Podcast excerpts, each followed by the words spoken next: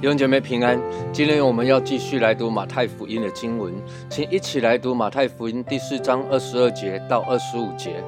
耶稣走遍加利利，在各会堂教训人，传天国的福音，医治百姓各样的病症。他的名声就传遍了叙利亚。那里的人把一切害病的，就是害各样疾病、各样疼痛和被鬼附的、癫痫的、瘫痪的，都带了来。耶稣就治好了他们。当下有许多人从加利利、底波加利、耶路撒冷、犹太、约旦河外来跟着他。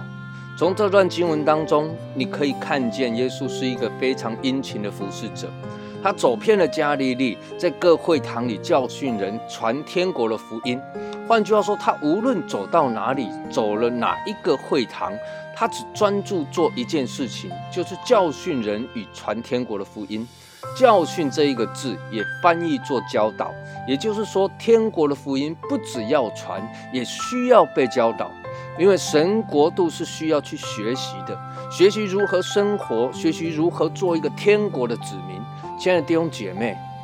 我们在这个世界的国度，况且都需要去学习，从幼稚园到小学，到中学、大学，学习如何与人相处，学习工作的态度，在家庭中学习如何与父母、兄弟姐妹生活。难道在神的国度，在教会之中不需要吗？人需要学习神国度的法则，让人可以在神国度中遵行神的旨意，过讨神喜悦、正常的生活。就像我们在我们生活的这个世界，在台湾的社会中，我们也需要去学习遵守法律、守秩序，做有道德的公民。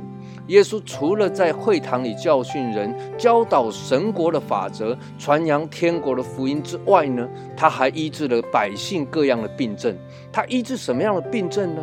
各样的病症、各样的疼痛、被鬼附的、癫痫的，这是记载在经文当中的。耶稣所医治的病症，以前常开玩笑来说，耶稣是加医科的，他什么都治。我们先来看耶稣医治病人的本质是什么。耶稣为什么医治病人呢？第一个，耶稣必须透过这些神机骑士来证明他是从神而来的，人不眼见很难为凭。第二个，耶稣要显明恩典的时代已经来临，而恩典是从耶稣基督而来。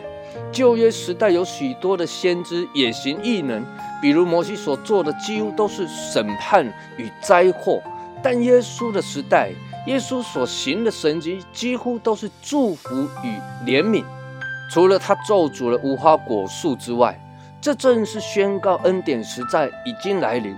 但我想有许多人会问：为什么我祷告了，我的病没有得医治呢？病有没有得医治？事实上，真的没有人能够告诉你为什么。有人说那是因为信心不足，或者是因为种种的因素。但我想，最好的答案。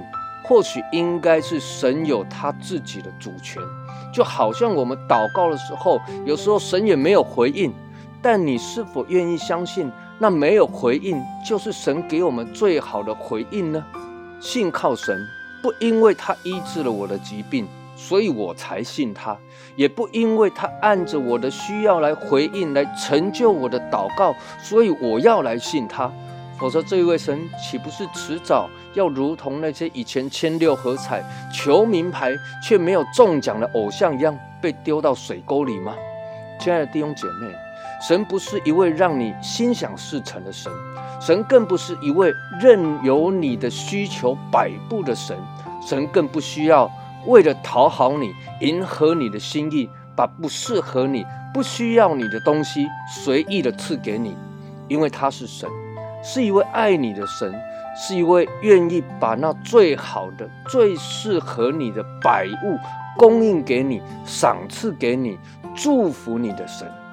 愿神赐福于你。